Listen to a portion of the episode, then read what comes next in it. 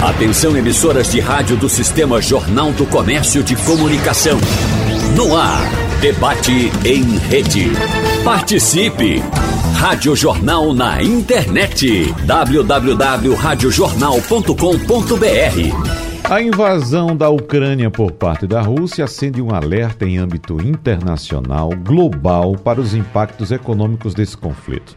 O Brasil, que já vem enfrentando crises em diversos setores, ainda agravadas pela pandemia da Covid-19, claro, se vê diante de ameaças como aumento mais expressivo da inflação, pressionada também pelos preços dos combustíveis, elevação da taxa de juros, falta de insumos e desvalorização do câmbio. Então, no debate de hoje, nós vamos conversar com especialistas a respeito dos cenários que temos pela frente. Ouvimos agora há pouco a informação de Brasília, do próprio presidente da República, afirmando que não tem como conter o aumento dos preços dos combustíveis aqui no mercado interno. As informações que chegam hoje, aliás, agora, é que há uma queda acentuada em várias bolsas pela Europa, praticamente todas.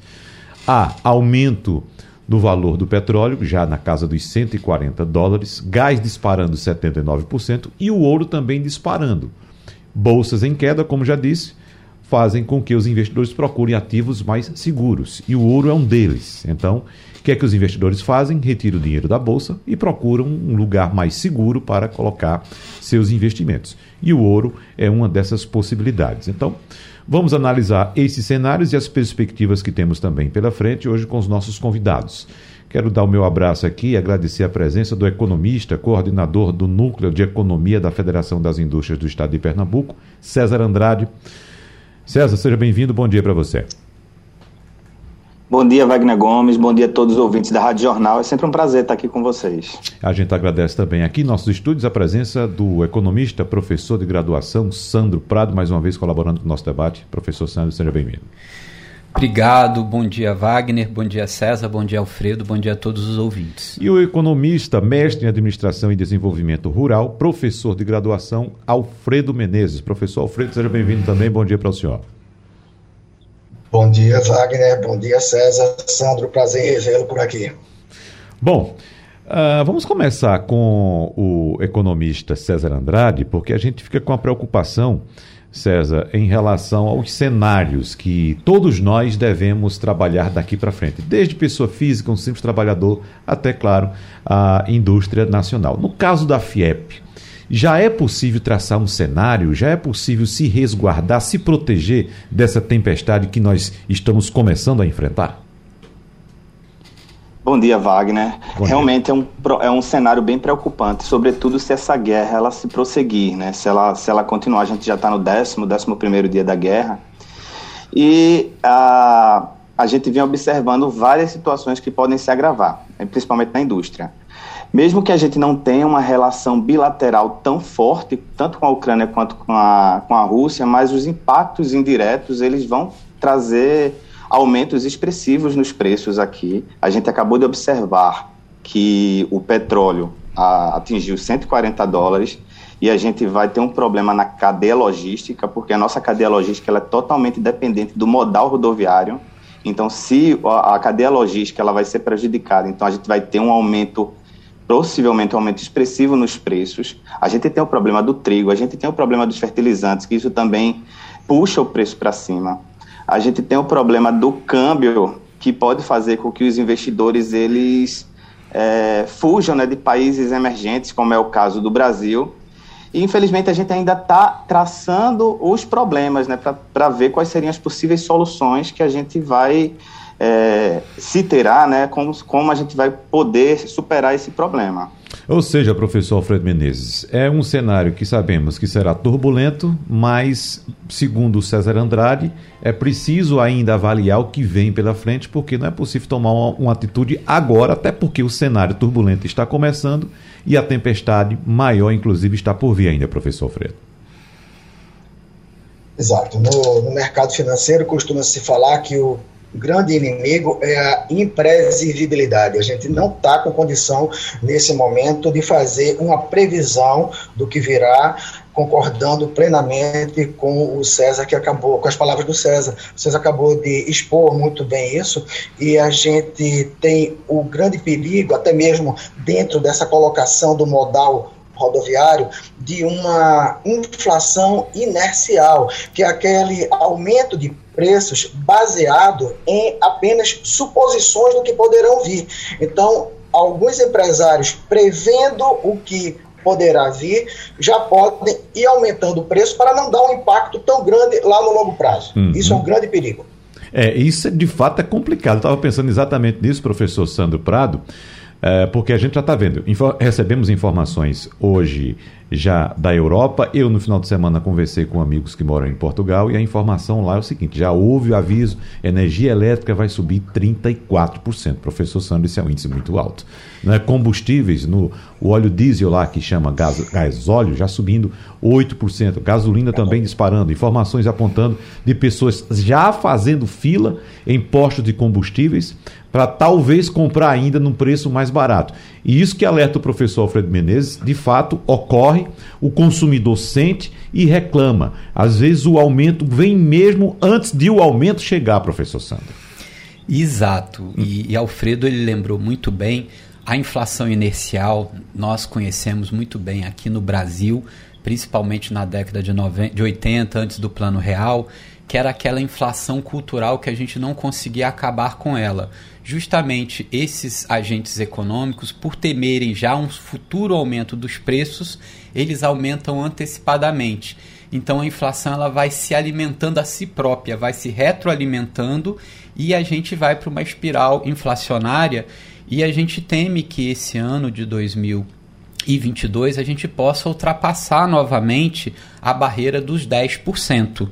O mercado no começo do ano ele estava um pouco mais digamos, segurando, achando que a gente poderia ter uma inflação aí entre 3,5%, agora já está entre 6%, 6,5%, 7%, mas possivelmente nós poderemos ter uma inflação acima dos 10% esse ano, a depender da duração da guerra, desse conflito e principalmente do comportamento das commodities que a gente chama no mercado internacional, e uma delas que afeta muito é justamente o petróleo. Uhum. Né? A uhum. gente sabe que desde essa política no Brasil em 2017, com Pedro e Parente, que nós já né, discutimos isso sempre, nós estamos à mercê do mercado internacional. Então, quando foi falado, ah, o petróleo está a 140 dólares o, Brasil, é, o barril do tipo Brent, só para o ouvinte ter uma ideia, a gente estava a menos de 100 há dias atrás.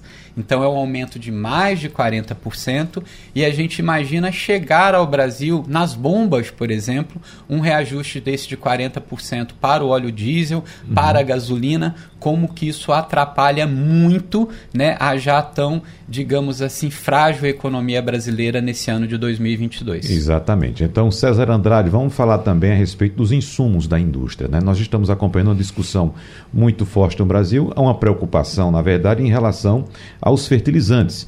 O agronegócio do Brasil é muito dependente do fertilizante que vem do exterior, principalmente da Rússia. 20% dos nossos fertilizantes vêm da Rússia. E outros elementos dos fertilizantes, nós temos o nitrogênio, o potássio e o fósforo. Né? Alguns desses elementos chegam até a representar 80% dessas importações. Né? Agora, falamos em petróleo, que aí é uma commodity internacional e a gente sofre esses impactos, e de que forma esses insumos que estamos citando aqui impactam nos insumos, ou melhor, essas commodities impactam nos insumos da indústria, César? Então, Wagner, isso é uma preocupação ah, que a gente vem sofrendo já há um bom tempo, mesmo antes da guerra, essa questão da dificuldade em conseguir insumos. A gente tem umas pesquisas aqui na FIEP, que é a sondagem da indústria, que mostrou a última, que foi do quarto trimestre de 2021, que a maior dificuldade enfrentada pelo empresário pernambucano é a dificuldade em conseguir matéria-prima, insumos e matéria-prima, e quando consegue, o preço é elevado. Então, a gente já sofre com isso aqui no, no em Pernambuco e no Brasil. E agora, com a questão dos fertilizantes, que o Brasil importa cerca de 85% de fertilizantes no mundo, né, 23% só da Rússia, é, a gente vai ter um possivelmente uma inflação muito grande nos, nos produtos de agronegócio, né, no, nos alimentos é, que vêm da agricultura, e não só do agronegócio, mas também na agricultura familiar, né, daquele pequeno agricultor, também deve sofrer esse, esse reajuste no preço não tem como segurar os não, não terá como segurar os preços do jeito que estão se a gente permanecer com essa com essa com essa guerra, né, com esse conflito uhum. entre a Rússia e a Ucrânia. Tem a questão que eu falei agora há pouco do petróleo, porque a gente precisa, é, porque, porque o modal é ferroviário, então a gente precisa muito do combustível para poder escoar essa mercadoria. Rodoviário. Então, é, é uma tendência é, preocupante mesmo de fazer. É, modal rodoviário, desculpa. Uhum. É uma tendência preocupante mesmo que deverá fazer o preço do, do, do, alimento no agronegócio aumentar e, consequentemente, de insumos para a produção de outros produtos na indústria também. É, professor Alfredo, César Andrade fala uh, da, a respeito da continuidade ou não do conflito.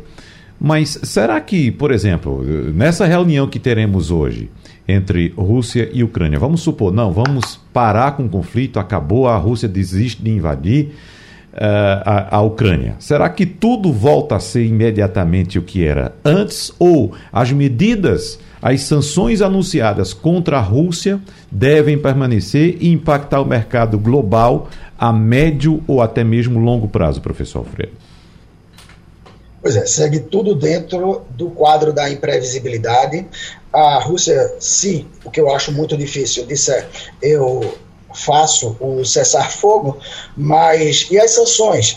É, continuam ou não continuam? O que é que a Organização Mundial do Comércio vai achar disso daí? É, como é que os países que acham que foi uma agressão é, infundada como é que eles vão encarar esse cessar-fogo? Será que teria uma cláusula de, tá bom, cessar-fogo, mas vamos ajudar a reconstruir a, a, a Ucrânia?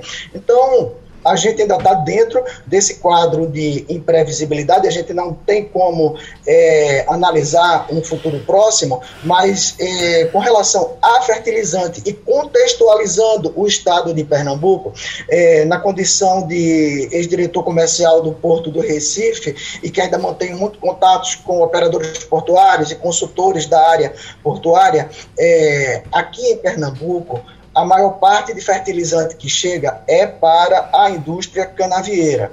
Então, o que chega de fertilizante no estado de Pernambuco, em especial pelo Porto do Recife, que é um porto graneleiro, Suape é mais recebedor de container e a característica do fertilizante é de navios é, graneleiros, uhum. é, isso aí vai basicamente para a indústria canavieira e o que a gente tem de abastecer a safra para este ano já está em casa, então já está garantido. Ou seja, daqui tipo assim para agosto, que é quando termina esse período de, de, plantio, no fim do ano é que começa a escoar o açúcar já pronto, é, daqui pro, ou seja, 22 com relação a fertilizante para a indústria é, açucareira, isso aí já está garantido. Eu posso falar é, com expertise de quem já foi diretor comercial do Porto Recife. É, há inclusive um, uma declaração da ministra da Agricultura, Tereza Cristina, de que o setor do agronegócio tem um estoque de fertilizante para alguns meses. Né? No mínimo três meses, é o que o Ministério da Agricultura fala. Mas, professor Sandro, professor Alfredo traz um dado importante. A gente sabe que quando há aumento do preço dos combustíveis, dos combustíveis fósseis, como diesel e gasolina, esse aumento provoca também, e muita gente questiona por que, o aumento do combustível verde do etanol. A gente já explicou aqui algumas ocasiões, professor Sandro, que como as pessoas correm, fogem do combustível fóssil quando ele aumenta e procuram o combustível verde, o etanol, essa procura, esse aumento dessa demanda faz com que o preço aumente também. Mas esse dado de que a indústria canavieira também necessita de fertilizante e esse fertilizante vem mais caro, professor Sandro, que eu coloco aqui é o seguinte para os senhores. Será que o combustível verde pode sofrer um impacto até maior do que um simples acompanhamento da demanda pela, pela, pela, pelo etanol? É, sim, Wagner, com certeza. É, só para a gente também entender um pouco o que seria essa questão dos fertilizantes, é quando a gente fala das áreas rurais brasileiras, desse sistema hoje de agronegócios, a gente precisa aumentar a produtividade agrícola na mesma quantidade de área. Então, se você tem um hectare de terra e ali você consegue colher uma tonelada com o uso de fertilizantes, que não é o agrotóxico, a gente conseguiria pular de 1 para 1,5, 1,8, 2. Uhum. Ou seja, aumenta a produtividade agrícola e o, Brasil, e o Brasil, nesse modelo agroexportador, ele é extremamente dependente de fertilizantes. Acontece que hoje nós não somos autossuficientes na produção de fertilizantes, ou seja, nós dependemos e muito da importação. Somos um dos maiores importadores de fertilizantes no mundo já há muito tempo. Então, quando esse fertilizante ele chegar aqui mais caro, mesmo que a gente tenha ainda já um estoque para alguns meses, não é direto que as lavouras precisam desse fertilizante, dependendo do estágio que ela está. Então, quando a gente fala de cana de açúcar é um tipo de cultura, o café já é uma cultura totalmente diferente em tempos de plantio e de necessidade de fertilizantes, mas quando há o aumento desse insumo básico e ele chegar justamente aos produtores, sem dúvida alguma, o preço da cana-de-açúcar aumentará e o preço do álcool, além de ter um aumento do álcool combustível, né, que é o mais preocupante, além de ter um aumento ele, devido a justamente o acompanhamento do, do aumento da demanda por causa do aumento do preço dos combustíveis fósseis, como é o caso da gasolina, ele também terá um aumento nos seus custos e isso será repassado ao produto final. Uhum. Isso acontece com vários tipos de alimentos. Então vamos pegar só o caso da soja. Né? O que acontece é que hoje nós somos um dos maiores exportadores de soja do mundo, já também há muito tempo. Nós usamos muito fertilizantes para fazer essas, esses plantios, esse cultivo da soja, principalmente na região do Centro-Oeste a partir do momento que há um aumento do preço da soja no mercado internacional, nós vamos ter na indústria o reflexo, né, na indústria que César tem bem comentado, do preço do óleo de soja. Então não são só os produtos in natura que a gente vai sentir o reflexo, nós vamos sentir o reflexo de todos os produtos alimentícios no território brasileiro, a depender principalmente da extensão da continuidade desse conflito. Questão agora, inicialmente para o professor Alfredo analisar, sobre medidas que alguns estados já estão tomando, alguns governos já estão tomando para tentar conter os efeitos negativos da alta do petróleo na vida do cidadão e na inflação especificamente desses países. E algumas nações estão adotando como medidas, por exemplo, é, corte de impostos nos combustíveis outras desconto nas contas de luz e subsídios para distribuidoras e consumidores. Né? No Brasil, sabemos, as discussões tendem a crescer nesta semana, com a volta ao trabalho do Congresso Nacional no pós-carnaval, mesmo sem carnaval, não sei como é que se para, né? os trabalhos numa situação dessa, né? alegando o carnaval sem ter carnaval, mas os nossos nobres parlamentares voltam a discutir a possibilidade é, de é, medidas que possam conter a alta da gasolina, do diesel e do gás. Lembrando que essas discussões, professor Alfredo, já existiam antes da eclosão da guerra. Né? Agora, com a eclosão da guerra, o cenário é outro. E nós acompanhamos, trouxemos aqui as informações do aumento de arrecadação do, da União né? no ano passado. Será que o Estado brasileiro tem recursos suficientes para bancar um corte de impostos assim e deixar de penalizar o consumidor brasileiro nesse momento de crise, professor Alfredo? Bom, é, antes de iniciarmos o nosso debate, houve a entrada do Romualdo de Souza uhum. já falando das é, dúvidas com relação às medidas do governo federal. Então, se o governo federal está é, tá fazendo esse tipo de proposta que, segundo o próprio Romualdo, não tem tanta consistência, tanta probabilidade de dar certo, eu, o que eu vejo é um cenário de completa indecisão a respeito do que pode vir a acontecer. É, a gente não tem hoje como fazer uma linha otimista do que está por vir.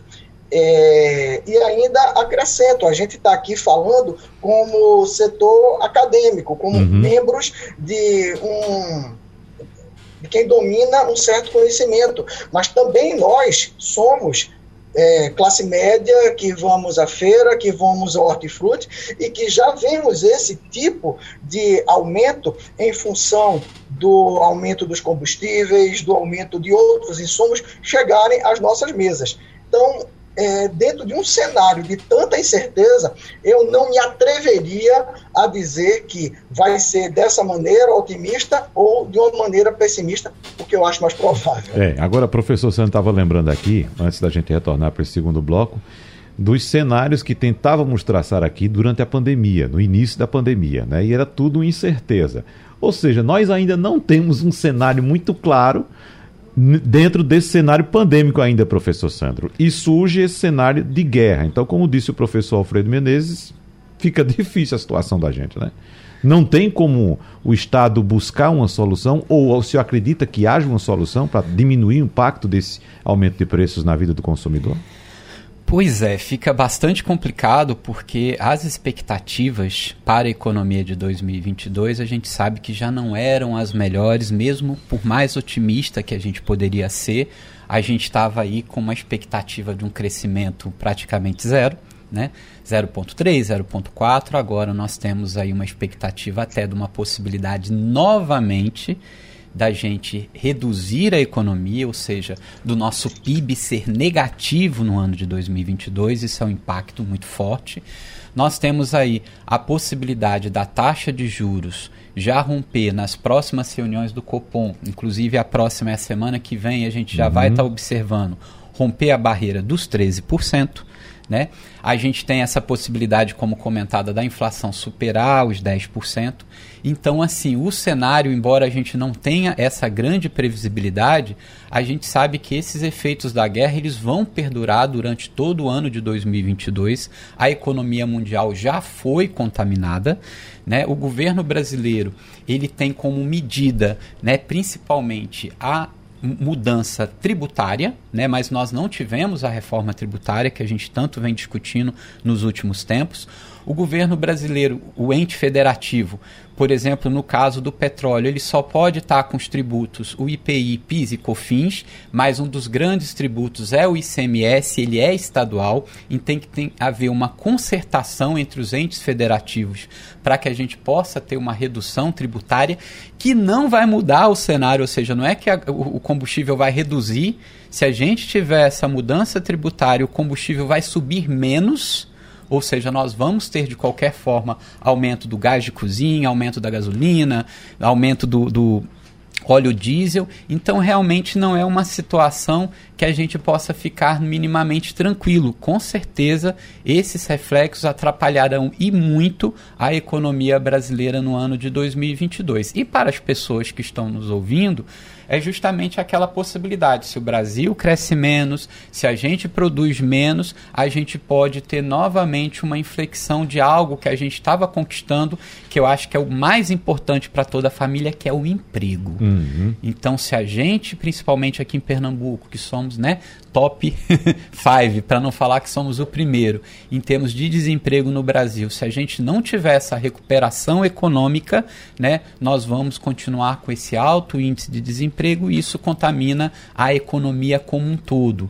Então, o crescimento da economia mundial ele já deve ser bem menor do que estava se prevendo na casa dos 4%. A previsão hoje já é na casa dos 3%. E a economia brasileira queria crescer um tiquinho. Já há muitas projeções e previsões de que a gente tem aí, como eu falei, um PIB negativo. E isso é muito ruim para a vida das pessoas. Deixa eu voltar para o professor Alfredo Menezes, que nós estamos falando em arrecadação e, e tributos. E, evidentemente, que há uma grita muito grande no Brasil pela carga tributária que nós pagamos, né, professor Alfredo Menezes? Só que quando a gente fala assim, ah, porque o preço da, da gasolina é X, do óleo diesel é tal, alguns reclamam, é, mas vê quanto é que tem de imposto, tem 55% ali de carga tributária. Só que a gente simplesmente não pode cortar essa carga tributária porque nós temos um Estado para carregar. Né? Então temos os estados, municípios, a União como todo tem salário para pagar, tem custos com saúde, com educação, com segurança, com infraestrutura e tudo isso vem desse cofre de impostos. Então, se por acaso o governo tenta amenizar o aumento para o cidadão com a redução da carga tributária, e como disse o professor Sandro, mesmo assim o combustível não vai deixar de subir, que é um preço internacional, ele vai deixar de arrecadar e pode tornar o Estado, digamos, até certo ponto, ineficiente em alguns serviços, professor Alfredo. Pois é, é, falar sobre a questão da carga tributária daríamos margem a mais uma hora em outro debate. Uhum. É, mas eu queria fazer algumas pontuações. É, não, cabe aqui a gente estar tá julgando o governo federal, mas eu gostaria, como economista, como colaborador do Conselho Regional de Economia de Pernambuco, é, de fazer colocações a respeito da condução da política econômica nacional.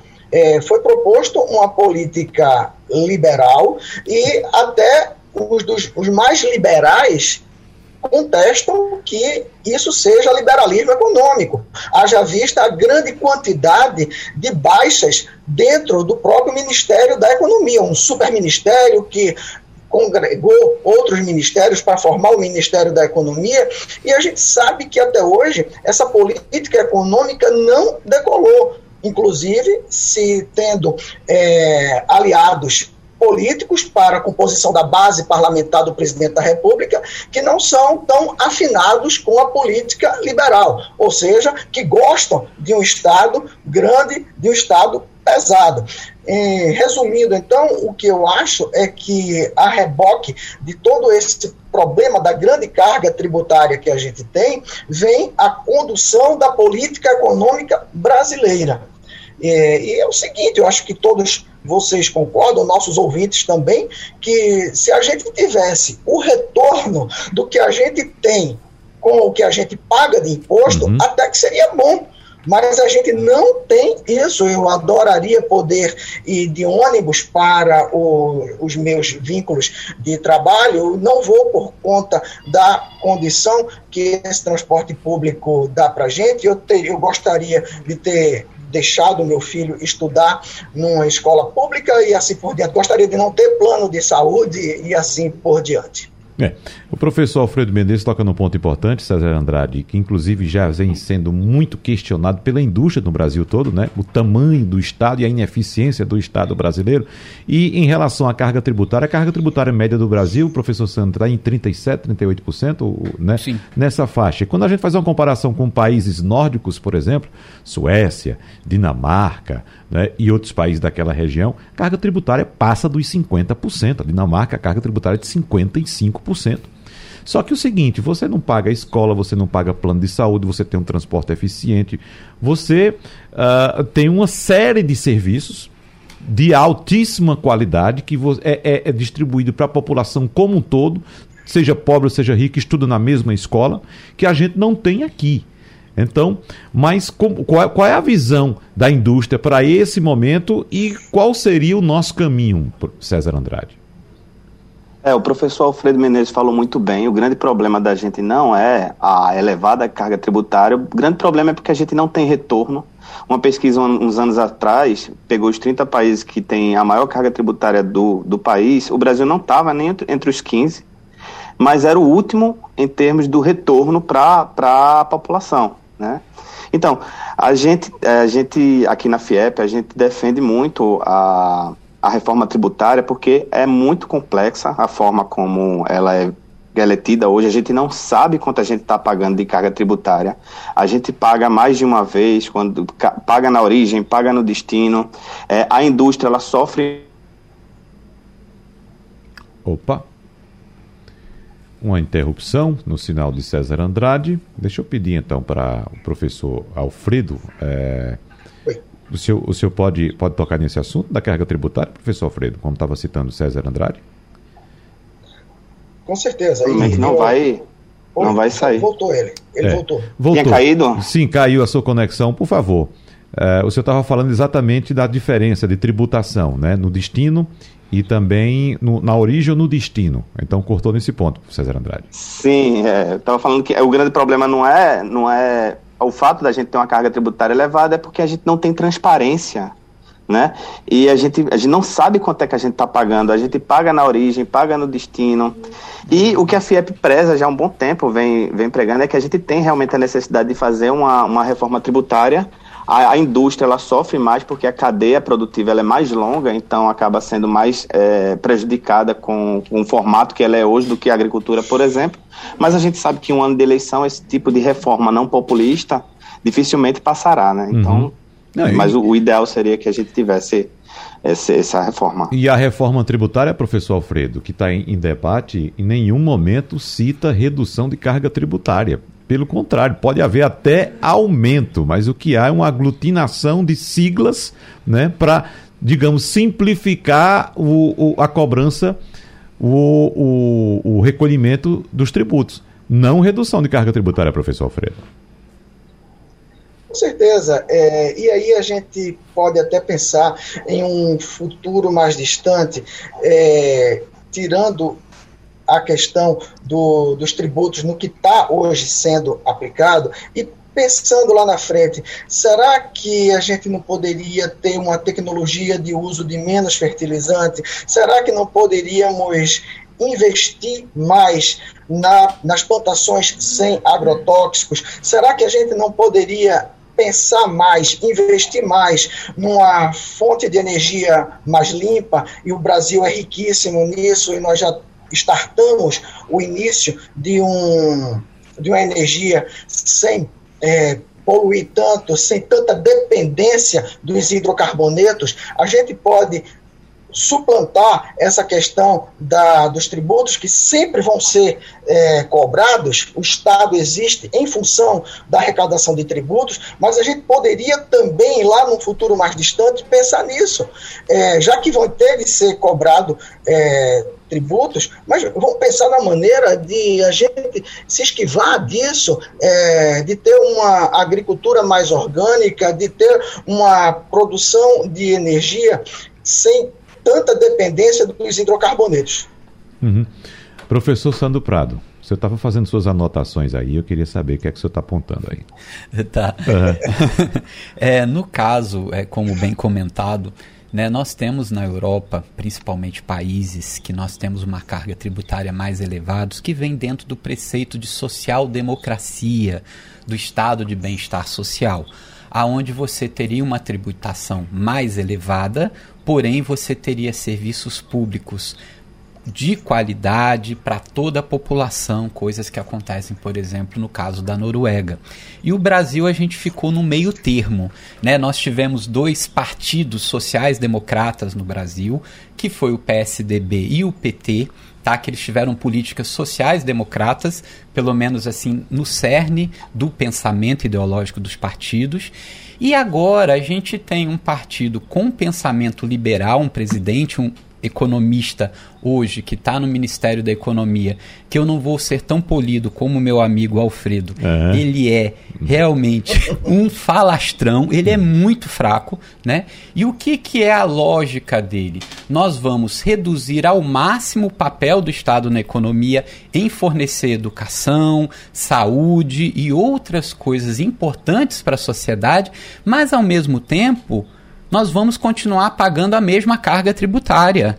Ou seja, a gente reduz serviços, mas não se fala, não se toca em redução tributária. Então, quando a gente fala no modelo liberal, ou seja, pelo menos, olha, nós não vamos mais dar, por exemplo, é, universidades públicas para a população que eu acho um absurdo, mas em contrapartida, nós vamos ter uma redução drástica no imposto de renda das pessoas. Deixa eu dar um exemplo mais assim, digamos, direto também, professor. Vamos supor, você vai pagar pedágio na estrada para passar com o seu carro, mas vai reduzir o valor do seu IPVA não houve essa compensação, é isso que o senhor quer dizer, não é Exatamente, não, não há essa compensação. Vamos tirar serviços e não vamos reduzir tributos. Então, em uhum. momento nenhum se fala nisso.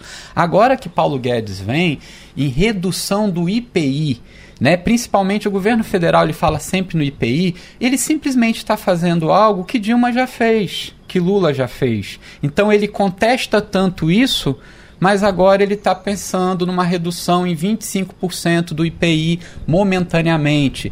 Aqueles saques no FGTS que as pessoas faziam, que isso para mim também é um perigo muito grande, porque depois, quando a pessoa precisa, não tem esse dinheiro lá, principalmente a população mais pobre, que é quem tem retirado esse dinheiro. Mas aí o que, que acontece? Quando você vê, ele simplesmente está reprisando políticas de partidos sociais democratas que ele critica e não planeja, a gente não sabe o que que esse cara que está aí no Ministério da Economia quer, qual vai ser nossa economia do futuro. E se a gente sabe que ele está aí há quatro anos, ou seja, basicamente ele não vai sair como essa debandada de ministros que vão ter para tentar ser senador, deputado, etc e tal, agora no, no, no, governo Bolsonaro. Então nós vamos ter aí Paulo Guedes até dezembro, até final do ano, com essa política xoxa, com essa política aí que não dá resultados na economia real. O que me chama mais atenção, professor Alfredo, nesse ponto que foi abordado, nesses pontos abordados pelo professor Sandro Prado, é que essas medidas, como disse o professor Sandro Prado, já foram adotadas e a gente lembra muito bem do governo Dilma. Né? É, a, a, tentativa de retenção do preço dos combustíveis. A gente viu no que foi que deu. Depois a gente teve que pagar a conta. Na conta de luz, a mesma coisa. Não é isso? Essa retenção também foi feita e a gente teve que pagar o preço dessa atitude. A redução do IPI, eu lembro o ano de 2012 foi uma farra na compra de carro novo, todo mundo de carro zero mas houve um estrangulamento também nas contas dos municípios. Ou seja, são medidas idênticas que foram adotadas no governo Dilma e a gente sabe muito bem no que deu nos anos de 2015 e 2016. Recessão no Brasil, quebradeira geral. E nós tivemos que pagar essa conta. Aliás, ainda estamos pagando, professor Alfredo. Pois é, né? Então, a questão de um, dois anos com um não crescimento do, do PIB, a gente sabe muito bem o que, é que deu. A Dilma perdeu base parlamentar e perdeu também o poder, dando espaço para o partido do então vice-presidente da República.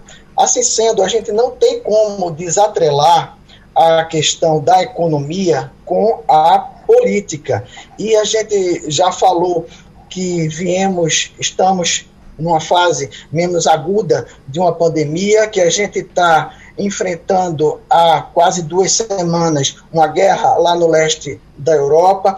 Foi tocado pelo César Andrade que estamos iniciando um ano eleitoral, a campanha ainda não está na rua, mas a gente sabe muito bem, lá vem a fase de desincompatibilizações, que o Sandro falou agora, então a gente também tem de contextualizar isso tudo. A gente tem esses três cenários para a economia brasileira e não podemos desatrelar a política da economia. Então, uhum. muito do que vem por aí a respeito de medidas econômicas também tem a ver com as medidas políticas. O que vai vir de política econômica pode ser que venha como um paliativo para que o Brasil tenha uma suave um, um, uma suavidade até o mês. A política econômica tenha uma suavidade até o mês de outubro, para que o atual governo tenha algum sucesso, e depois venham todas as é, consequências nefastas que a gente está imaginando por aqui.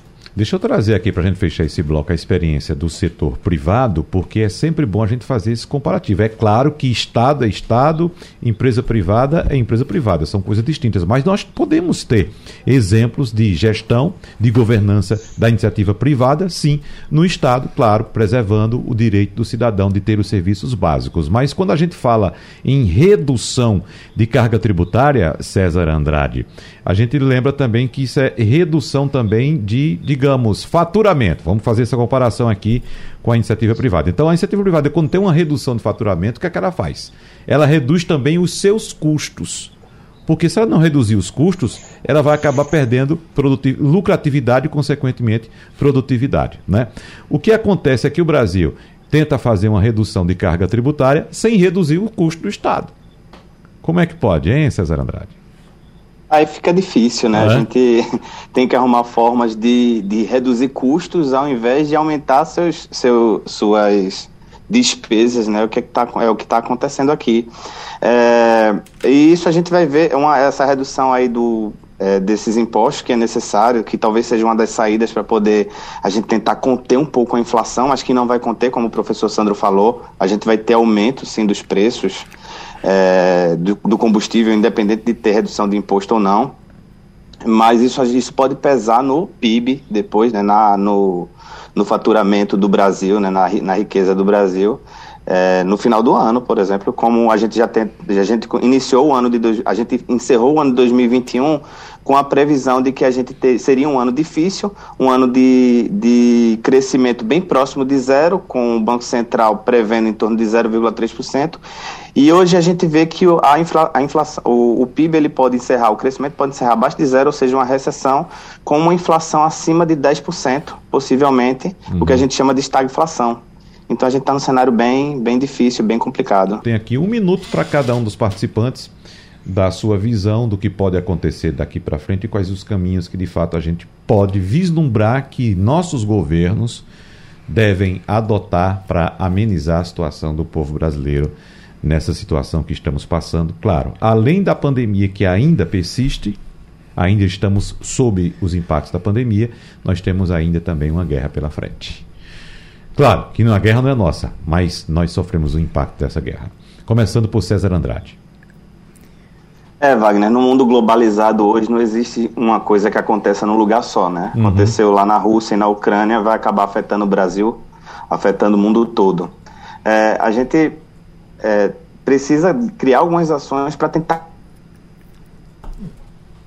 Mas atenuar esse problema que que é está sendo a, a, essa guerra porque vai haver aumento de preço, vai haver aumento de preço em quase todos os produtos alimentícios. A gente não citou aqui o trigo, mas o trigo, apesar do Brasil não ter relação direta com a com a, a Rússia nem com a Ucrânia, ela exporta da ela importa da Argentina, mas é, 28% do trigo é, produzido fica na Rússia e na Ucrânia. Isso vai afetar os derivados aqui no Brasil, vai afetar o pão que está na mesa do brasileiro todos os dias, vai afetar o biscoito, tudo que é produzido tudo que é derivado do, do trigo, de alimento, e a gente precisa criar algumas ações, como por exemplo tentar diminuir um pouco a carga tributária nisso. Não vai fazer com que os preços aumentem, eles vão aumentar, mas tentar atenuar um pouco esse problema que a gente está sofrendo, já vem sofrendo desde 2020 por conta da pandemia e vai atenuar ainda mais, vai, vai, nos prejudicar ainda mais por conta dessa, dessa crise internacional, né, desse conflito entre a Rússia e a Ucrânia. Muito bem lembrado, César Andrade. Nós esquecemos do trigo, de fato, do pão nosso de cada dia. Diga aí, professor Alfredo Menezes. Pois é, queria elogiar a lembrança do César agora ao final. É, a gente não pode esquecer desse insumo tão básico para a mesa do brasileiro que é o trigo. E realmente a gente falou tanto de tributação e a saída mais lógica realmente seria a redução dessa tributação, visto que a gente sabe muito bem que vai vir esse aumento por aí. Ao final, eu gostaria de é, me ausentar um pouco da minha fala acadêmica e falar mais como cidadão, abominar o, tudo que está gerando essa guerra, é, abominar todas as teorias que defendem a Rússia ao invadir a Ucrânia. Essa é uma colocação bem pessoal. É, e lembrar já de que amanhã é o Dia Internacional da Mulher. Dentro de 24 horas vocês vão estar com esse debate aqui muito bem colocado na Rádio Jornal e uhum. parabenizar antecipadamente todas as mulheres que eu conheço, todas as nossas ouvintes pelo dia delas amanhã. Muito bem. Professor Sandro Prado. É, bom, nos Estados Unidos nós vamos ter teoricamente agora novas sanções econômicas que devem ser aprovadas pelo Senado, como é o caso de barreiras à importação de produtos russos, cotas à importação, aumento de alíquotas, subsídios. Isso vai endurecer a guerra comercial entre os países que vai ter repercussão no mundo todo. Então é algo que a gente vai esperar para os próximos dias. No Brasil, nós já podemos esperar políticas econômicas populistas, infelizmente, como nós tivemos em 1986 com o Plano Cruzado. Ou seja, para quem não é da época, acabaram as eleições de 1986, três dias depois descongelaram os preços. Uma das piores coisas, uma das maiores enganações que fizeram com os brasileiros. Então, vamos esperar agora políticas econômicas populistas de imagine quem? De Paulo Guedes. Uhum. Né? Então teremos agora o populismo de direito, populismo neoliberal no ano de 2022. Professor Sandro Prado, mais uma vez muito obrigado pela sua participação aqui em nosso debate. Nossos agradecimentos também ao professor Alfredo Menezes e ao representante da FIEP, da Federação das Indústrias de Pernambuco, aqui em nosso debate, César Andrade. Professores, até a próxima. Teremos, acho que, muitos encontros ao longo desse ano para discutir a economia no Brasil. Tchau, tchau e até a próxima. Sugestão ou comentário sobre o programa que você acaba de ouvir, envie para o nosso WhatsApp 99147 8520.